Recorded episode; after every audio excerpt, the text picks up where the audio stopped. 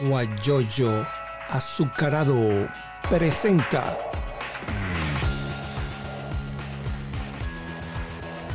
la noticia con Eleazar Benedetto. Hola, les saluda Eleazar Benedetto Gómez desde Houston, Texas, en esta programación que estamos haciendo en este mes de junio. El 27 de este mes es el Día Nacional del Periodista y estamos entrevistando colegas periodistas, comunicadores sociales de Venezuela o donde se encuentran para celebrar esta importante efeméride de nosotros los periodistas. Y en esta oportunidad vamos a conversar con Ronald Guevara. Ronald Guevara, eh, bueno, es una historia larga que ustedes la van a escuchar. En este momento vamos a, a, darle los buenos días a Ronald y hablar un poco sobre la familiaridad sobre cuando uno sale del país y entonces, bueno, se recuerda a su familia y bueno, le dan hasta ganas de llorar, pero bueno, para adelante siempre. Buenos días, Ronald, y bienvenido. Él es periodista, trabaja en Telemundo, periodista deportivo, antes, ¿verdad? Y buenos días, Ronald, y cuéntanos entonces sobre eh, todo lo que tú haces en materia de cuando, cuando te viniste, pues, lo primero, eso es lo que nos gustaría saber, ¿ok? Buenos días y Ronald Guevara la serie que nunca había hecho en tu vida. Yo voy para allá, bueno, ya como tú sabes, eh, mi familia somos muy, muy, muy apegados, somos muy familiares. Como los venezolanos. como todo venezolano, correcto. Ya yo voy para siete años sin ver a mi familia, a mis papás y a mis hermanos, desde que me vine. Entonces, como te dije, fue un sacrificio que yo tomé y sabía lo que podía ocurrir.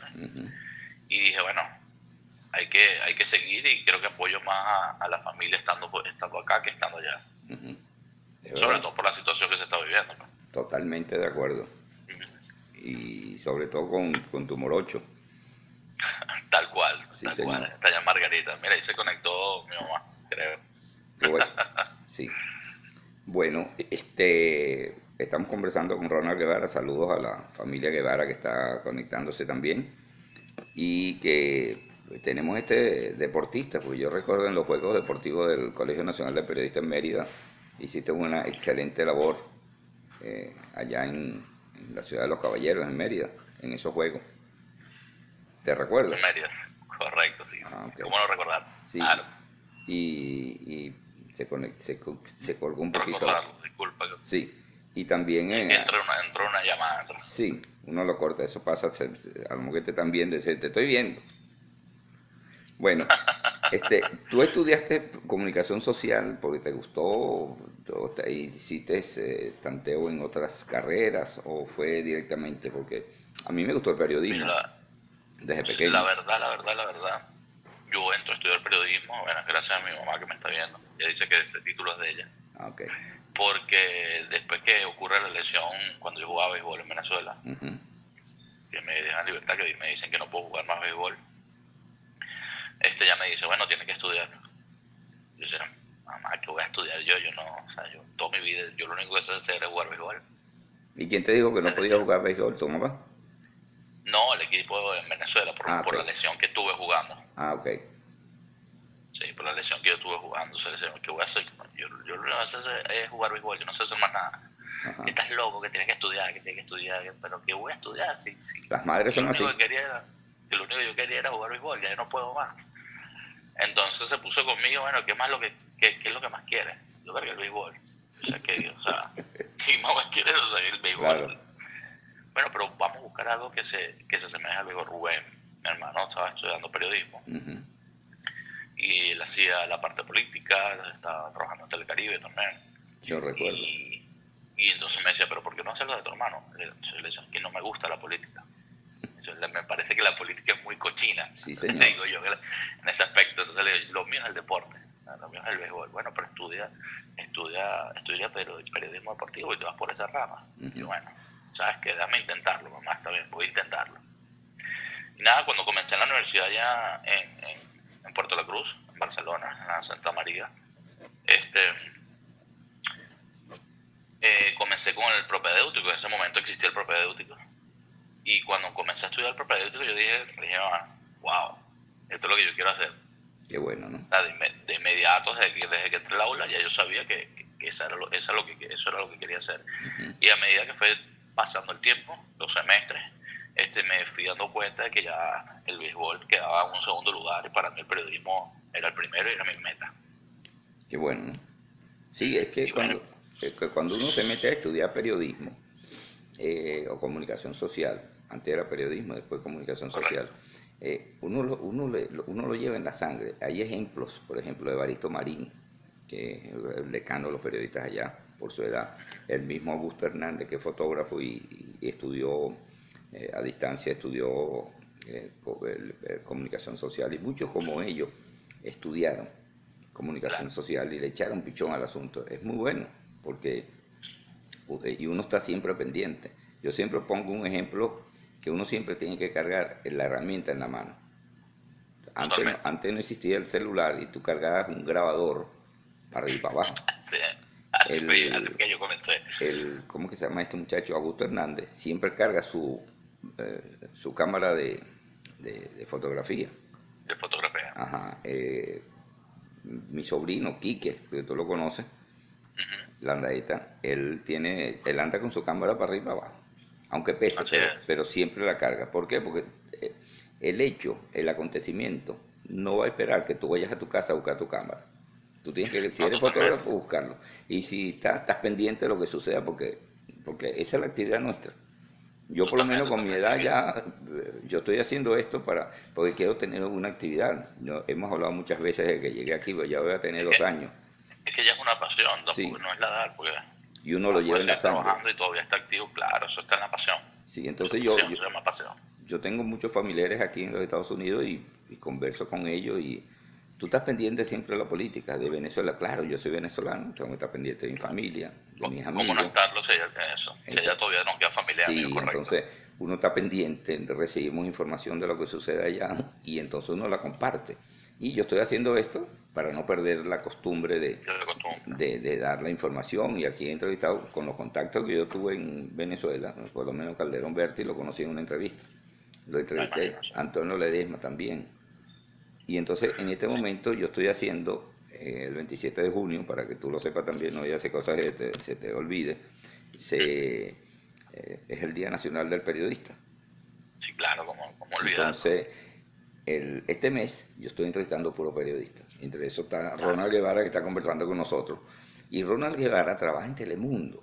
Y entonces ayer yo le pedí una, un resumen de lo, que, de lo que él ha hecho ahí en Telemundo. Y yo le digo, mira, no tiene más sencillo.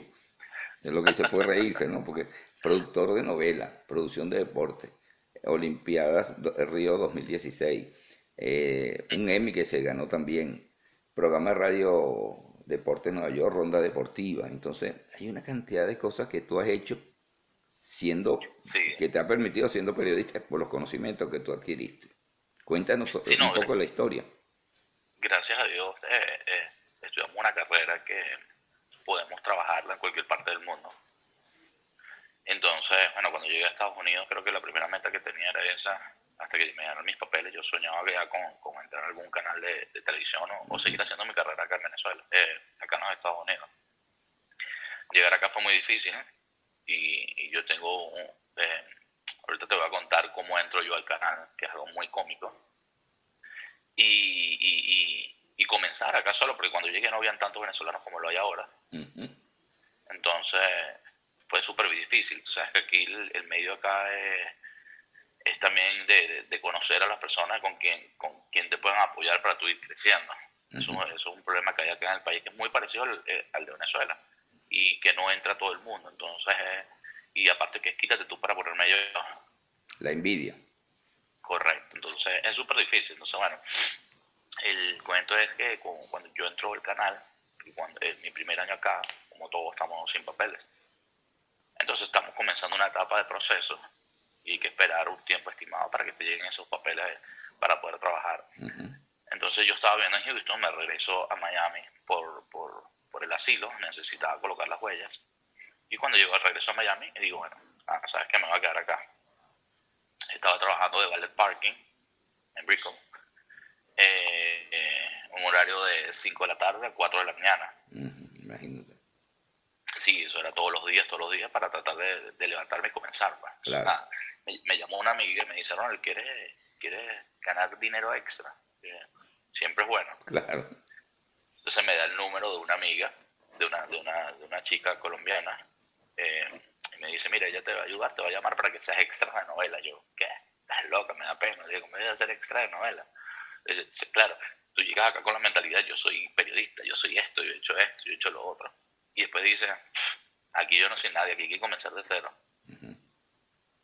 Bueno, nada, le dije, ¿sabes qué? Yo la llamo. Mira, que me dijeron que para comenzar de esta, bueno, sí, chévere, mira, llegate tal, el, día sábado a tal hora eh, a esta dirección. Bueno, yo llego y voy entrando, o sea, todo nervioso, todo lo, todo lo que tiene que ver con Telemundo ya, cámara, personal, tal. Y entonces, mira, mira, mucho gusto, mi nombre es Ronald Guevara, perfecto. Mira, eh, aquí llegó el policía. y yo, ¿cómo? ¿El policía? ¿Cómo que policía? Si tú vas a hacer de policía. Bueno, me uniformaron, tengo las fotos así, yo vestido todo de policía. Y me montaron una patrulla y decía, no, ¿y qué es esto? Decía, ¿qué estoy haciendo yo aquí?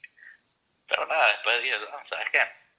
Después que va transcurriendo el día, yo voy y digo, yo voy y digo, wow, esto... Eh, si yo vengo más seguido a, grabar de extra, yo tengo una personalidad muy sociable, muy activa. Claro, te conocemos. si, yo, si, yo vengo, si yo vengo muy seguido al canal como, como extra, seguro que a conocer a alguien para poder entrar y, enviarle mi, mi, mi, currículo, resume como se le dice acá. Claro. ¿Entiendes? Entonces, bueno, transcurre el tiempo y yo llamo a la chica de la empresa Artistic Talent, que es la que me representa hoy en día, y le digo, mira, eh, yo necesito que tú me metas a trabajar, si es posible, los 10 días a la semana eh, en el TEXA. Yo voy a renunciar al trabajo, le dije, yo voy a renunciar al, al, parking y yo necesito dedicarme a esto un tiempo. Yo, ¿estás loco, Ronald? ¿Cómo lo vas a dedicar a esto? Si aquí lo que puedes sacar máximo son 700 dólares al mes, tal. Y yo le dije, mira, yo te voy a decir la verdad. Yo tengo ahorita de gasto mil y pico dólares al mes, pues estoy recién llegado y vivo en una habitación, tengo mi carro pago. Yo lo que necesito es que tú me dejes el trabajo lo más que pueda, el tiempo que más pueda trabajar acá durante la semana. ¿Pero por qué? Bueno, porque yo me conozco. A mí me llegan mis papeles en, en cuatro meses. Y cuando yo me lleguen mis papeles, yo sé que yo voy, de aquí a cuatro meses, yo sé que voy a, conocer personas y voy a entrar al canal a trabajar. No, pero estás loco, ¿cómo vas a venir a Estados Unidos así? Y eso. Entonces me dice, preocúpate en conseguirme el trabajo todos los días, que yo me preocupo de lo demás. Claro. Bueno, nada, así comencé a trabajar tal. Y un día estoy en, el estudio, más me faltaba un mes para, que me llegaran mis papeles. Estoy en el estudio, vestido de policía de nuevo. Y me gritan, Ronald, ¿qué haces tú aquí? Y cuando volteo, justamente una periodista, colega también de Puerto La Cruz, se llama Paula Liegro este me, yo le digo, nada, estoy como todos, trabajando, pues, buscando el día a día y, y, esperando que me lleguen mis papeles. Bueno, te llegan tus papeles. Y bueno, me llegan mis papeles dentro de un mes. Me dice, llámame dentro de un mes. Ok, perfecto. Listo. Y yo, ¿pero por qué? Y se voltea y me dice, yo soy la productora general del canal. Y yo, ¿qué? No te puedo creer. La pegaste. sí, yo dije, nada, valió el los tres, cuatro meses que llevo acá, valió la talla, valió, valió, la, valió el sacrificio. Entonces, bueno, nada, cuando me llegan mis papeles, la llamo yo, mira, Pablo, me está, me está ocurriendo esto, ya me llegan los papeles. Vente ya para el canal, ¿está cerca del canal? Yo sí, yo vivo como cinco minutos del canal. Perfecto, vente. Y yo bueno, nada, tráete tu permiso de trabajo, tu social y, y, todos tus papeles, ok. Llego yo al canal, me suben a la oficina y me pone, y me pone, me dice, bueno, aquí está tu contrato. Listo. Yo como, como que mi contrato, Paola, si no me has explicado nada, ¿qué es esto? No entiendo nada. No, bueno, sí, mira, te voy a decir, este, vas a comenzar como props, porque ahorita no tengo el cupo para productor, pero necesito que te, vas a estar poco tiempo, lo, que yo necesito es que estés dentro del canal, apenas estés dentro del canal, yo te subo apenas salga el puesto. Y yo, pero ¿qué es props? Le decía yo. Bueno, props es eh, el, que monta y desmonta el escenario, la escenografía. Como los props son los accesorios que están en el lugar. Por ejemplo, acá que tengo la cámara, tengo el EMI. Entonces estamos grabando acá. Entonces cuando te dicen corta, que van a montar otro escenario, tú le tomas la foto y comienzas a desarmar todo. cuando necesiten volver a armar, ya tienes que, tú tienes que ir a armarlo todo y, estar exactamente igual, la misma forma, la misma pose, donde se grabó la primera vez. Exacto. Eso es props. Y yo le digo, wow, Pablo, yo no sé hacer, o sea, yo creo que yo pego un, le, decía, yo riendo, yo creo que pego un, clavo en la pared y le abro un hueco del tamaño del ascensor. Y sobre todo aquí las paredes que son de cartón. sí, sí, sí, sí. Ella se ríe, yo le digo, pero dale, mire, yo vine para acá pues para crecer y para seguir. Así que vamos, vamos, yo, yo no lo sé, pero yo lo aprendo. Bueno, y así estuve yo mis primeras tres semanas. Eh, entraba al canal a las 5 de la mañana, nos íbamos a, la, a, la, a las 10, 11 de la noche, porque el props es el primero que entra y el último que se va. y, a las tres semanas me dice, a las tres semanas me dice, eh, Ronald, ¿estás allá abajo? Sí, subo un momentico. Ah, y yo dije, ah, ¿qué hice ahora? Entonces cuando sube, está en la mesa otra vez el contrato. Y yo, wow, ¿y esto? Ah, bueno, ya se abrió el cupo para productor. Firma aquí para que comience ya hoy mismo como productor. Y yo, ¿qué? No te lo puedo creer. Se me salieron las lágrimas. Lloré, hice de todo. Pero fue un sacrificio que, que yo, pensé que no llegaría. No es para menos. Y llamaste, a tu, y llamaste a tu mamá. Ah, claro, más por, más por todo lo que por todo lo que había pasado en el país. Pues. Claro fue, fue un sacrificio y estando solo acá. Y bueno, nada, ahí comencé yo a producir novelas. Yo nunca había eh, hecho producción en Venezuela. La producción que había hecho en Venezuela era mi, cuando tenía mis programas de radios. Entonces, hacer producción y de novela fue algo totalmente distinto para mí. Nuevo, claro. Y fui aprendiendo y verdad que me fascinó. Poco a poco me fui enamorando también de la producción. A pesar de, de, de, de yo ser periodista deportivo, yo decía, esto, esto es un aprendizaje más y algo nuevo que tiene que ver con mi carrera. algo nuevo se te pega. Sí. Y ustedes cuando están estudiando eh, comunicación social en Santa María, yo tuve muchos eh, estudiantes, eh, productores, que lo tenían en producción de radio, que eran lo que llamaban, concretaban la entrevista y, hacían todas esas cosas. Pues. Claro. Sí, sí, sí, es que se viene todo, todo, todo, todo viene engranado como es la fotografía, como es la producción, como es la dirección, como es la cámara, o sea, el camarógrafo, el mismo periodismo, todo, todo viene englobado. Y me he dado cuenta, en la edición, y sobre todo este país, este país, este país ahora está buscando el periodista completo. Cuando te dice periodista completo, es el periodista que sepa editar, el periodista que sepa grabar, el periodista que sepa de producción, el periodista que sepa fotografía, que te haga, que te haga absolutamente todo porque entonces prefieren, ahora, ahora en vez de contratar a esas cuatro personas, te contratan al periodista y, o al camarógrafo, o si el periodista te puede hacer absolutamente todo. Exactamente. Oye, una historia así, no, yo me imagino, porque aquí uno ha hecho de todo. Sí, sí, sí. Aquí uno viene y dice, no, yo soy periodista, yo soy Eliazar Benedetto, yo soy esto, no, no, no.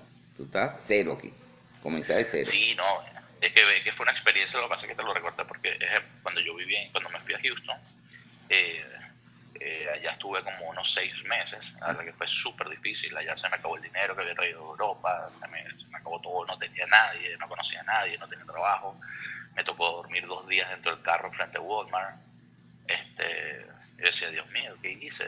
Se tomé la decisión correcta porque venía de estar en Europa jugando béisbol, me pagaban, jugaba, estaba feliz y en seis meses estoy acá en los Estados Unidos y de repente estoy durmiendo en el carro. Decía, ¿qué, qué, qué, hice, hice, de malo? Decía yo.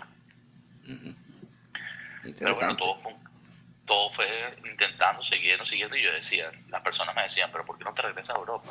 O sea, ¿por qué no te regresas a Europa? yo, mi respuesta era, este, por algo estoy acá, no, y yo tengo una meta acá. Y... Hay un dicho que es muy sabio, para atrás ni para correr impulso. Claro, claro, no, yo, aquí, yo lo decía, totalmente.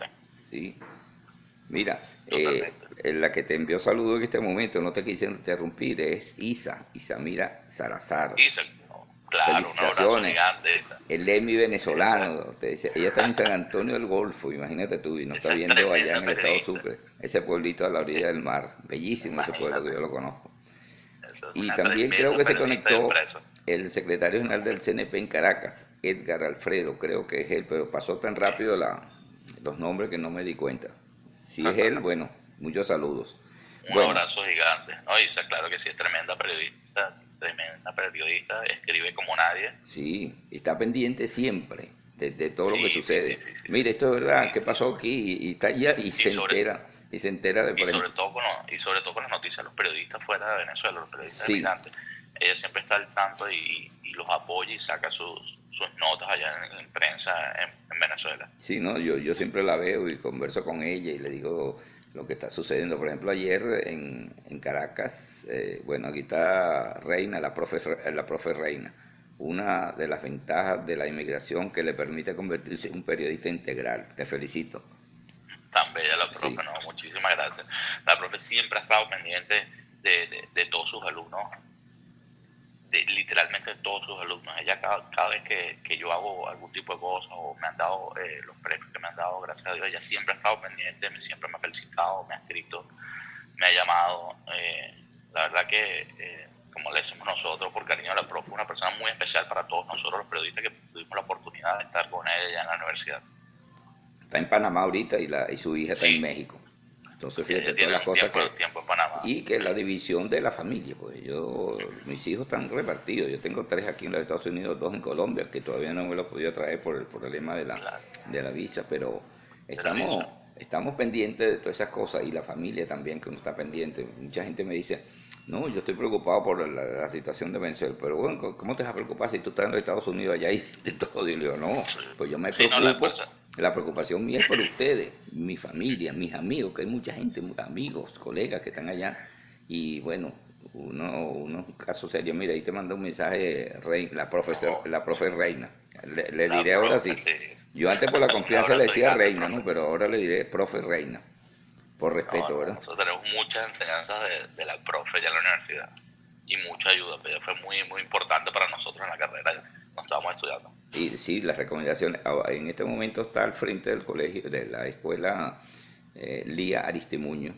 Ella tiene mucho conocimiento del periodismo porque su papá también fue periodista. Gilberto Aristimuño, muchos años como periodista. Bueno, continuamos entonces con, con Ronald Guevara. Sobre la situación de las novelas y todas esas cosas, eh, tú también participaste en programas de radio deportivos. ¿Te metiste después de, Sí, de- correcto. de la producción de novelas para los programas deportivos? Sí, ¿qué pasó? Yo estaba, yo estaba, yo estoy haciendo eh, novelas. Eh, eso es un cuento también largo. Eh, cuando estaba haciendo novelas estaba fijo, por eso digo tú en este país estás hoy aquí, pero hoy estás, después estás acá, después vuelves otra vez y así va. Así, tú tuvo una balanza, el país es Sí. una balanza. La- uno, estoy muy agradecido con el país porque soy lo que soy en parte eh, a, eh, a lo que a, a lo que me ha ayudado y me ha apoyado eh, los Estados Unidos. Este, pero es muy difícil, es muy difícil. Este, bueno, sí, mira, está mi mamá escribiendo. y un saludo a, a, a Eleazar. Claro, vale, yo, yo la conozco. con- Me tomé más de un café con ella y su esposo allá en, en la cascada. Cascada. Después se fueron para Margarita, bueno, y, y se nota la ausencia, pues. Sí, sí, sí, totalmente, totalmente. Este, bueno, sí, entonces, por, por problemas con el permiso de trabajo, cuando me toca renovar el permiso de trabajo, que se tardó, se me tardaron, se me tardó casi siete meses en llegar a la renovación del permiso de trabajo. Sí, Bastante. eh, tuve un problema ya en, en el canal, el canal me decía, Ronald, no te podemos tener, no te podemos tener sin el permiso, no te podemos tener sin el permiso. Ellos me estuvieron aguantando ahí mientras estaba trabajando unos dos meses, pero no cobraba, o sea, no te podemos pagar hasta que te llegue el permiso de trabajo. Estamos esperando, esperando hasta que te llegue el permiso de trabajo. Entonces, nada, estuve dos meses trabajando, sin, esperando que, que llegara el permiso, no llegó nunca y me tuvieron que sacar del canal. Oye, En los ese momento, que hay. ¿Y cómo hiciste? Sí, yo, claro, yo decía, ¿qué? No puedo creerlo, tal. Decía yo, que no podemos hacer nada, legalmente no te puedo tener sin el permiso de trabajo hasta que te llegue. Bueno, nada, me tocó este, pasar, como te dije, pasaron cinco meses más, después me llega el permiso de trabajo, ellos me logran enviar los, dos, los cheques los dos meses. Y bueno, tuve que comenzar otra vez de cero. pues. Concho, qué broma, ¿no? Entonces voy otra vez al canal, en el canal me decían, Ronald, tú sabes que la parte de producción eh, es muy difícil encontrar algo fijo. Sea, porque nadie lo suelta. El que está productor en el canal, está productor ya Claro. tiene 10, 15, 20 años. Echándole pichón. Porque sí, entonces muy, un trabajo muy fijo y muy bueno que todo el mundo quiere. Entonces nada, ella me dice, bueno, o sea, yo te puedo ayudar trabajando freelance. Bueno, perfecto. Pero entonces cuando comienzo a trabajar freelance, que hago el primer proyecto en el canal, eh, era casi casi como un, como un trabajo fijo, porque eh, trabajaba seis, siete meses haciendo la novela, eh, termina la novela y pausa dos meses, y en dos meses vuelves a entrar para el otro proyecto.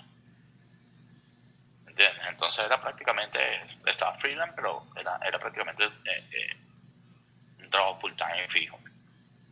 Y así seguí entonces trabajando, trabajando eh, freelance con, con el canal haciendo varias novelas. Súper, súper genial esas experiencias. O sea, sí, aprendes de todo. Sí, prácticamente viene siendo, prácticamente viene siendo eh, tu familia, las personas, las personas con quien trabajas, porque el trabajo acá en el canal haciendo novelas de lunes a sábado y trabaja mínimo 12 horas al día, mínimo, como mínimo. Entonces compartes más con la persona con quien estás trabajando que en casa. Entonces, bueno, nada, vas creando esa rutina y es súper genial y te va gustando. O sea, yo salí, yo trabajaba 14 horas al día en el canal y yo salía con una sonrisa de, de oreja a oreja cuando iba a la casa pensando en todo lo que había ocurrido en el día. Entonces, wow, qué genial es este, es este mundo. Entonces poco a poco yo decía, bueno, ya estoy acá, pero yo quiero ir a la parte de deporte. Decía, ¿cómo hago para ir a la parte de deporte? ¿Cómo hago para ir a la parte de deporte? Entonces comienzo a, yo estaba jugando béisbol y softball acá en Miami. Y había un equipo que se llama ESPN Deportes. Y yo digo, yo necesito jugar en ese equipo, porque ahí tiene que haber personas para ayudar al canal. Entonces, mediante, voy yo a ver un partido de ellos, resulta que el manager eh, es un era un chico de Puerto La Cruz que había jugado profesional. Qué bueno. Y nos conocíamos. Y yo le digo, no, vale, yo, este es el destino. Este es el destino. Entonces me da la oportunidad y comenzamos a jugar. Y, y, bueno, nada, o sea, que yo comienzo a jugar allá. Al segundo año comenzamos, quedamos campeones y todo esto, y comencé a conocer gente. Y mediante, mediante uno de los, eh, había uno de los chicos que jugaba allá, que trabaja en ESPN Deportes, acá en Miami, y me decía, Ron, yo ahorita está full acá, no tengo para estar en ESPN, pero mi esposa trabaja como, es la productora, la productora de Telemundo Deportes. ¿El qué? No, mira, no, quiero bueno, a mí, eh, a mí no me interesa, mientras yo en deporte no me interesa quién sea, sea Fox, sea ESPN, sea Telemundo, sea Univision, sea quien sea. Entonces, nada, le mando el currículum, el resumen, y me llaman y me dicen, mira, está la oportunidad para estar acá en, para cubrir la, las, las Olimpiadas en Río, en Brasil, las del 2016. Y yo dije, ¿quieres estar? Yo, ¿dónde firmo? Fue lo primero que le dije, sin preguntarle cuánto me iban a pagar. Claro. Yo, yo me enteré después, después que firmé cuánto me iban a pagar. Yo estaba tan emocionado que a mí eso es lo que menos me importaba. Yo voy allí, aunque sea gratis. claro, entonces después me dicen, después, después a la semana me dicen, Ronald, eh, tú tienes pasaporte vigente, tienes, eh, tú puedes viajar. Yo, ¿Por qué? No, porque queremos que nos apoyes también allá en, Brasil, con la producción y con el periodismo. Y yo, ¿what? No te puedo creer, decía yo, no te puedo creer, de verdad, tú me estás diciendo esto, sí. Y ahora le digo, mira, de verdad, todavía no puedo salir del país. Para mí sería un sueño ir a Brasil y cubrir las Olimpiadas. Pero yo el mismo apoyo que te puedo dar en Brasil te lo puedo dar acá. Y no, no, tranquilo, tranquilo. Claro que si tú sigues con nosotros en la parte de producción, lo único que, que tú me servías allá para hacer las, dos las dos cosas. Y le dije, no, tranquilo, que en otra oportunidad de hacer, pero yo quiero comenzar acá en el canal. Yo, no, tranquilo, tranquilo, tú sigues trabajando en producción aquí en el canal. Y fue cuando hicimos las Olimpiadas de, Río. Fue una experiencia que cuando yo entro al canal de Telemundo Deportes, yo me sentí en Disney World. Yo decía, ¿qué es esto? O sea, esto es algo totalmente distinto a novela. Claro. Tú ves un estudio que tú dices, no puedo creerlo. Pasó un estadio. Sí, literalmente literalmente. Parece un estadio. Las cantidades de cámaras, el noticiero. tú, dices, esto es algo increíble. Y después, por, después de todo lo que tú pasas, llegar a, ese punto, que era el punto donde tú querías estar, ahí es cuando tú dices, lo logré. Lo logré. Poco a poco. Sé que no, si no sé cómo lo hice, pero lo logré. Porque en realidad es lo que yo me decía. No, y que tú siempre tenías a la mano, uno cuando uno siempre anda al lado que Dios anda con nosotros, siempre lo logra. Yo tengo yo dos años aquí, yo poco a poco estoy metiéndome, yo estoy haciendo esto para hacer algo, y que yo he conversado contigo en muchas oportunidades, pero a mí me impide mucho es el, el inglés, que no lo tengo. Tú, tú hablas el inglés y sí, yo sé que, que lo hablas también, entonces, pero yo ando buscando y de repente se me puede prender porque hay radio, no la televisión, pero sí hay radios latinas. Entonces, Sí, así es. Lo único que yo veo es las radios aquí es pura música. Y entonces tendría, yo- música, sí. tendría uno que, sabe pronunciar la música que, que haya, ¿no? No, Porque si no, sí, se- si tiene, no se le tiene enreda. programaciones, tiene programaciones malas, muy, mucha música, mucha Sí, música sí. Y, poco- y pocos programas, pro- pocos pro- programas que valgan la pena. Exactamente. Bueno, yo se lo he comentado, yo se lo he comentado que puedo hacer eh, su programa en radio, debería buscar, porque, porque tiene buena promoción y buena proyección. claro, Y, ¿entiendes? Entonces tiene una oportunidad gigante que le puede sacar provecho. sí, claro. Allí está conectado Luisa Garcés. Ella está en Bélgica.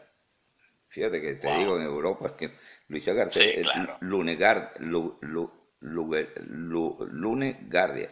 Ella es Lucia, Luisa Garde- Garcés, una amiga de Valencia que se vino para acá, para Bélgica, por, por problemas de política, pues. Entonces, la casa se la destrozaron y, y, la- y después que terminemos la, la, las entrevistas a todos los periodistas, el hijo de ella eh, es bueno para ser entrevistado sobre la situación venezolana allá en Valencia. Así que después del 28 empezamos nuevamente las entrevistas, norma- eh, las entrevistas normales, pues. Porque, por ejemplo, mañana voy a entrevistar a Gaby Valeri, que es amiga tuya. Ella es de la sí, primera claro. promoción de la Universidad Santa María. Y bueno, ella tuvo programas conmigo y muy buena como, como periodista, como todos los periodistas de- que son egresados de la Santa María. Entonces, y el EMI, cuéntanos. Bueno, como llegó el M, por acá lo tengo. Ajá, Este, bueno, nada, o sea, igual esto fue con, con, con la producción de, de las Olimpiadas. Ajá. Yo comienzo a trabajar ahí, fueron 50 días, 50 días sin descanso ahí en el canal. 24 Porque eso horas. fue lo primero. Sí, eso fue lo primero que nos dieron. Mira, hablando de gente de Europa, está Elena, una amiga italiana que conocí viviendo allá. Tremenda persona, nos está viendo también por allí. Este, bueno, nada, fue algo que nos dijeron de una vez, mira, aquí son 50 días sin descanso. Aquí no hay día de descanso, el deporte no, no tiene descanso. Esto de las Olimpiadas no hay día de descanso, entonces vamos día a día, deporte por deporte, entonces nos separaron por nos separaron por secciones. Tú vas a agarrar fútbol, a ti te toca el, el básquet, a ti te toca eh, el soccer, a ti te toca el, el ping pong, te toca el voleibol playero, entonces nos separaron por deportes y teníamos que estar el día a día montado ahí. Teníamos, teníamos horarios de 6 de la mañana a 5 de la tarde y de 6 de la tarde a, 5, a 4 y media de la mañana. ¿sabes? Porque dependiendo te, te varía el horario porque porque siempre estás activo y necesitas buscar la información y el día a día porque siempre hay una lesión, siempre termina el partido, siempre hay que estar eh, eh, informado, mantenerte. A veces había que buscar fotografía, a veces que había que buscar información, a veces que, que desde allá la producción nos mandaba información y nosotros teníamos que editarla, hacer cosas acá. O sea, un trabajo arduo, duro y una experiencia demasiado, demasiado, Que no se demasiado olvida. buena, buena, buena, jamás se olvidará. Y gracias a ese trabajo de 50 días eh, haciendo, haciendo ese trabajo diario aquí en el canal, prácticamente sin dormir. Bueno, desayunábamos, almorzábamos y cenábamos dentro del canal. Sin salir para ninguna Eh, parte. Sin salir a ningún lado, porque teníamos el restaurante allá, teníamos la cafetería y desayunamos, almorzamos. Entonces nosotros teníamos un trato especial dentro del canal, porque ¿qué pasa? De- el, el canal es una fusión, son, son cuatro canales, pero en realidad es una fusión, porque tiene deporte, lo que es Telemundo Deporte, es un canal totalmente distinto. Telemundo Novelas es otro canal totalmente distinto. Telemundo Noticias, que es Telemundo 51, es otro canal totalmente distinto. Y lo que es la programación, que es Caso Cerrado, todo el tipo de programas, es otro canal. O sea, en, reali- en realidad, cada quien en su lado y puede pasar 10, 15 años y tú no conoces a la persona que tienes al lado porque es un canal total, ajeno, a pesar de que se llame Telemundo, a pesar de que se llame Telemundo. Está bien. En- Por ahí está Javier González que te dice, hola Manolín, ¿cómo estás con Marcos López? Eso es, eso es otra persona que escribía arriba. Ajá.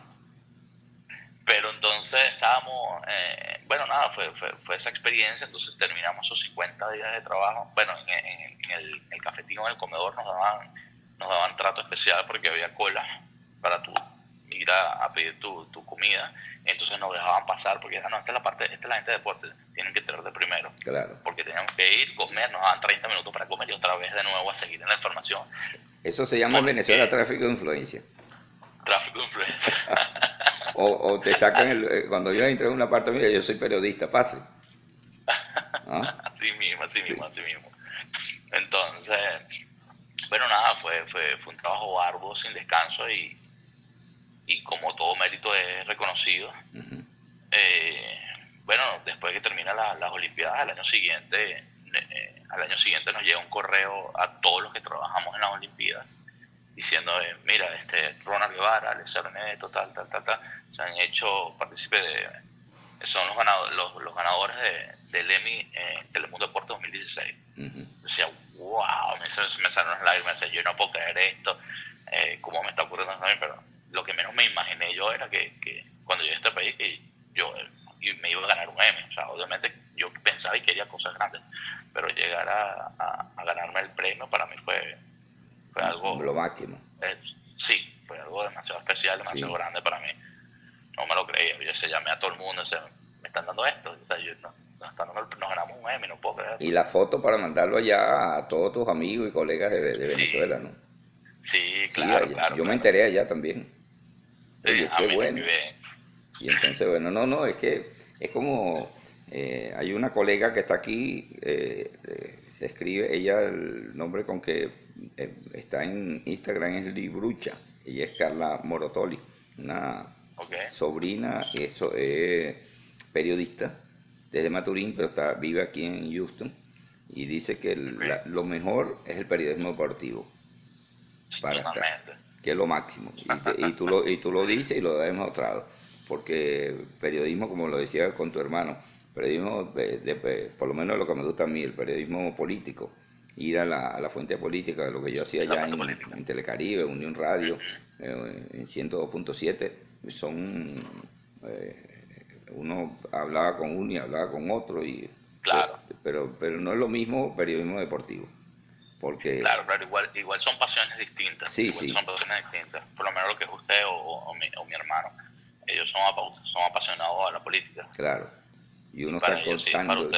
Sí, y, y eso me ha permitido eh, que hay políticos, eh, como los que te mencioné anteriormente, que han pasado por aquí, por Instagram, que lo han entrevistado, por, la contacto, por los contactos que yo tuve en Venezuela.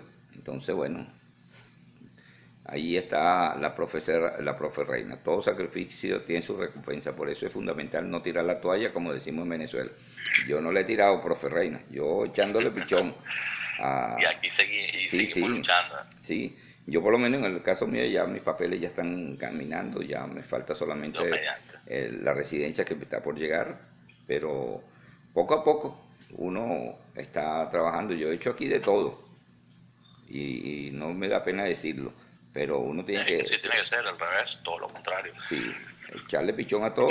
Algún día, como, como le llegó esa, esa oportunidad a, a Ronald Guevara, hay que echarle pichón.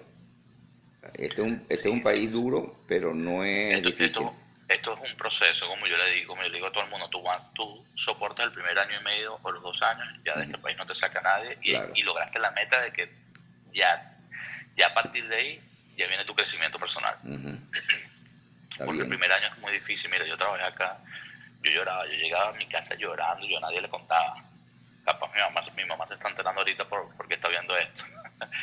yo llegaba a la casa llorando porque mira, yo trabajé eh, desde construcción, pintando, eh, lavando posetas. Mi primer trabajo acá, mi primer trabajo cuando llegué acá a Miami fue en un restaurante en Kental, un restaurante italiano, y estaba literalmente lavando los baños y, me, limpiando la cocina, limpiando los pisos, y barriendo y todo esto. Y yo era el que cerraba el restaurante.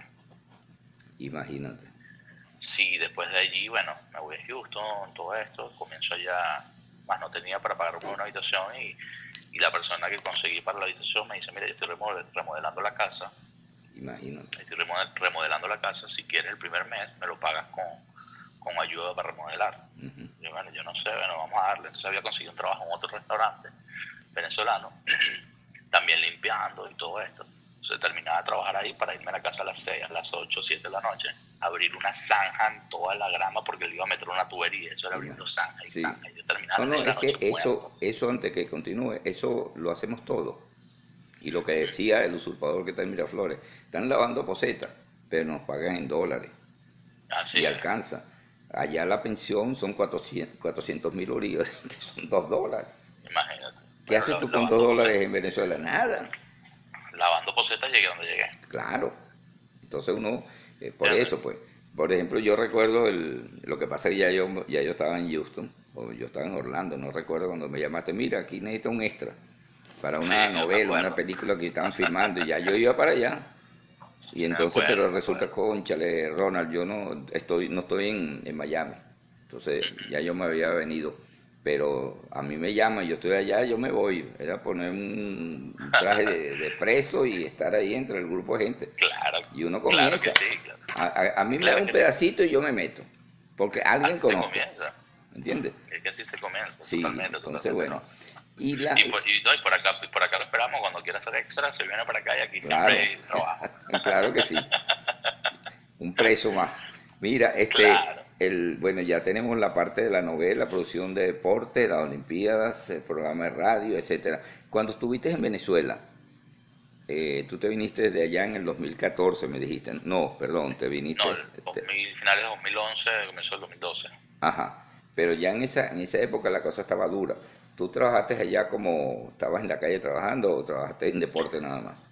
¿En algún Eh, canal o...? Mira, cuando yo estaba en la universidad, comencé a hacer prensa, prensa escrita en, en, en- ¿cómo se llama? Eh, Anzuategui. TV.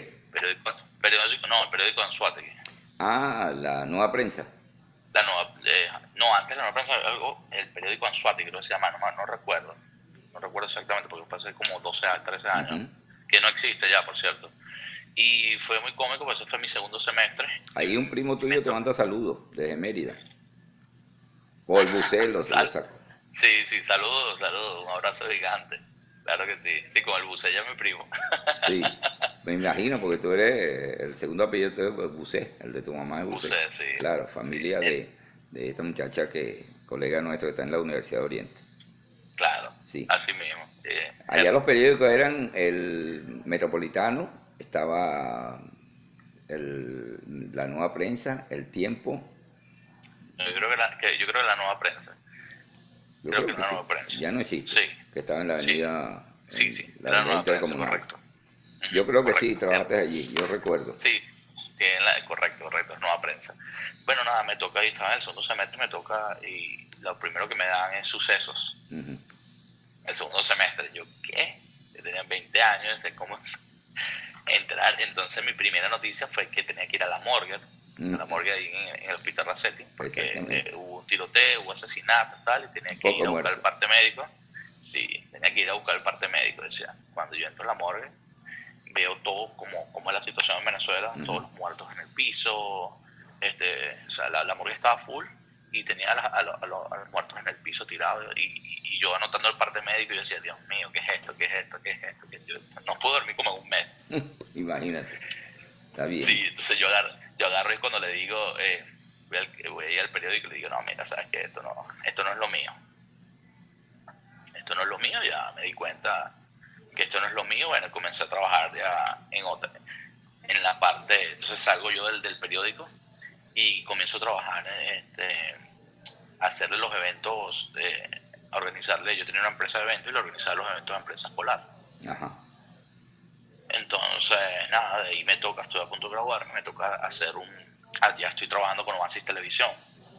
Y tenía un programa, tenía un programa de radio también eh, allá de deportivo, en AM. Y entonces ya me había eh, adentrado al mundo de, de la- de audiovisual. Está bien. Me había adentrado al mundo audiovisual y ya yo sabía lo que quería. O sea, ya yo había pasado por todas las etapas o todas las ramas del periodismo y ya yo sabía, bueno, un saludo a Álvaro, que es otro colega más. Está en Nueva York ahorita, donde está en plena pandemia. Ah, imagínate. Sí, lo, lo agarró ya, ya tiene tres meses por allá en Nueva York. Soy tu fan. Entonces, sí. Eh, nosotros nos podemos discutir mucho en el deporte, tenemos mucha controversia. Yo le dije, tenemos que hacer un programa deportivo porque aparte es tremendo narrador Sí. de, de fútbol.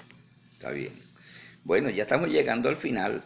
No sé si tienes eh, alguna otra cosa. Ahí está Amigo Bello, Natur. Es una, ahí está la foto de ella. Sí, es una amiga de Puerto La Cruz. Sí.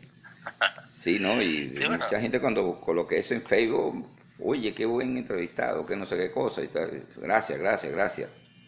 No, No, no, no, todo lo contrario. Gracias, gracias a usted por la, a ti por la, por la entrevista. No, no, y, no, y vamos a seguir con las entrevistas. Te digo, mañana repetimos, está Gaby Valeri. Eh, voy a buscarlo el jueves y viernes. Me recomendaron un periodista que era Marco, no, Marcos, el apellido, no, no Marcos Ruiz, no, es otro apellido. Él era el de Periodista por la Verdad, está en Colombia, pero resulta, parece ser que dejó el, dejó el chavismo, ¿no? Como toda la gente que, que, ha pensado y dice, bueno, se, se eh, lo dejo. Hay mucha gente que no lo ha dejado, o sea, está ciego todavía, entonces tienen que ir a un, oftalmólogo para que abran los ojos. No, mira las cosas que suceden, pero bueno. Eh, sí, yo creo, yo creo. Sí, sí. Eh, es que lo que está a la vista no necesita lentes, como decimos nosotros en Venezuela. Sí, pues entonces uno ve la, las agresiones y todas esas cosas, pero bueno, cada quien con su, cada loco con su tema. O dicen, cada quien con su cada cual. Sí, señor. Mira, llegamos al final ya tenemos más de media hora conversando. Interesante esta entrevista. No, no pensé que iba a ser así, pero verdad, verdad que, me llegó aquí adentro todas las cosas que tú has hecho y todas las cosas que uno, que uno pasa, pues, todo buscando qué hacer y la y la la, la fuerza, la fortaleza que tienes tú.